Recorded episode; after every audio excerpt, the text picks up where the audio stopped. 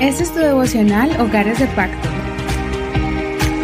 Bendiciones, bienvenidos a tu devocional. Vamos a comenzar el estudio del capítulo 32 del libro de Éxodo. Hemos titulado esta enseñanza como Reacciones Destructivas. Y vamos a leer desde el verso 7. Entonces el Señor dijo a Moisés, Anda, desciende, porque tu pueblo que sacaste de la tierra de Egipto se ha corrompido. Se han apartado rápidamente del camino que yo les mandé se han hecho un becerro de fundición y lo han adorado. Le han ofrecido sacrificios y han dicho, Israel, este es tu Dios que te sacó de la tierra de Egipto.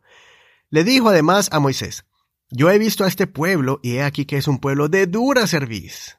Ahora pues deja que se encienda mi furor contra ellos y los consuma, pero yo haré de ti una gran nación. Entonces Moisés imploró al favor del Señor su Dios, diciendo, Oh Señor, ¿por qué se ha de encender tu furor contra tu pueblo que sacaste de la tierra de Egipto con gran fuerza y con mano poderosa? ¿Por qué han de hablar los egipcios diciendo, lo sacó por maldad, para matarlo sobre los montes y para exterminarlo sobre la faz de la tierra? Desiste del ardor de tu ira y cambia de parecer en cuanto a hacer mal a tu pueblo. Acuérdate de Abraham, de Isaac y de Israel tus siervos, a quienes juraste por ti mismo y les dijiste, yo multiplicaré su descendencia como las estrellas del cielo, y daré a su descendencia toda esta tierra de la cual he hablado, y ellos la tomarán como posesión para siempre. Entonces el Señor cambió de parecer en cuanto al mal que dijo que haría a su pueblo. Entonces Moisés se volvió y descendió del monte trayendo en sus manos las dos tablas del testimonio, tablas escritas por ambos lados, por uno y otro lado estaban escritas.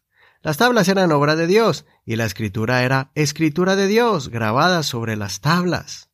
Al oír Josué el estruendo del pueblo que gritaba, dijo a Moisés, Estruendo de batalla hay en el campamento. Pero Moisés respondió, No es estruendo de victoria ni estruendo de derrota.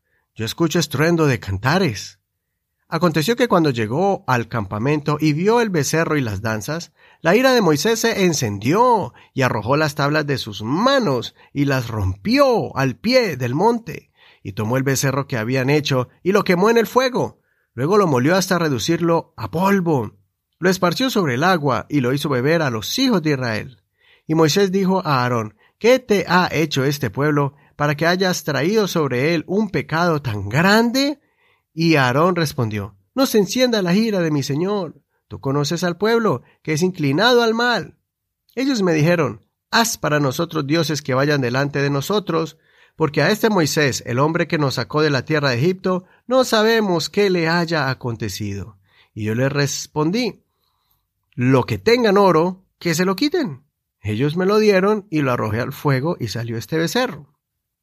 Al ver que el pueblo se había desenfrenado, pues Aarón les había permitido el desenfreno, de modo que llegaron a ser una vergüenza entre sus enemigos, Moisés se puso de pie a la entrada del campamento y dijo, Quien esté de parte del Señor, únase conmigo. Y se unieron con él todos los hijos de Leví.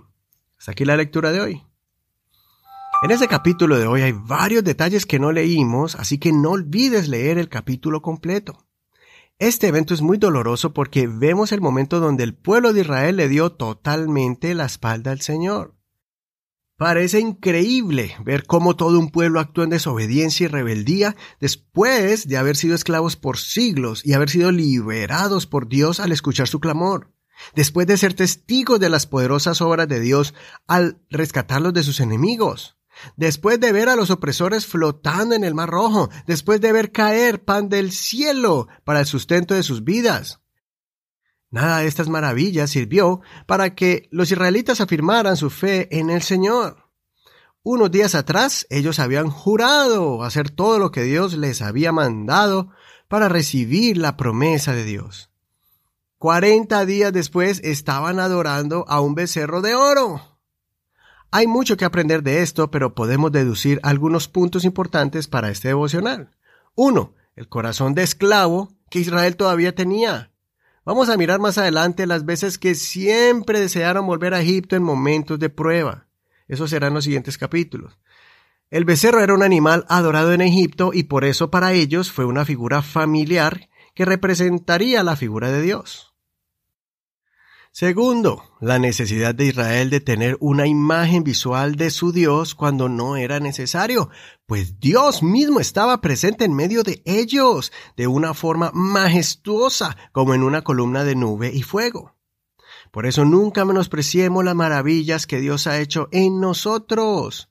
Esa es la mejor forma de creer en un Dios invisible y eterno, sin necesidad de tener una estatua de oro o imagen enfrente nuestro. Tercero, su impaciencia. Ellos asumieron que Moisés había muerto, pues no aparecía después de cuarenta días. Ellos tomaron una decisión apresurada sin consultar a Dios. Tengamos cuidado de tomar decisiones apresuradas que afectan peligrosamente el bienestar de nuestra familia. Y por último, la gran responsabilidad que tiene el sacerdote, el líder espiritual encargado de liderar al pueblo. La Biblia especifica que fue culpa de Aarón por no haber controlado al pueblo y se dejó llevar por la presión de la multitud. Él les permitió desenfrenarse. Como sacerdotes de Dios en el hogar, los padres deben manejar muy bien alguna situación donde uno de los miembros del hogar quieren traer algún mal hábito o práctica al hogar. Debemos ser compasivos y amorosos, pero también contundentes y claros al cuidar a nuestra familia de cosas que vayan a destruir la paz, la unidad, la armonía y sobre todo e importantemente nuestra relación con Dios. No tengas miedo de imponer bases fuertes y firmes, especialmente si son respaldadas por la palabra de Dios. Dios estará contigo cuando tengas que enfrentar alguna actitud de rebelión en tu casa. Es mejor confrontar ahora que lamentarse después por no haber hecho nada. Soy tu amigo Eduardo Rodríguez. Gracias por escuchar y por compartir este devocional. Hasta mañana.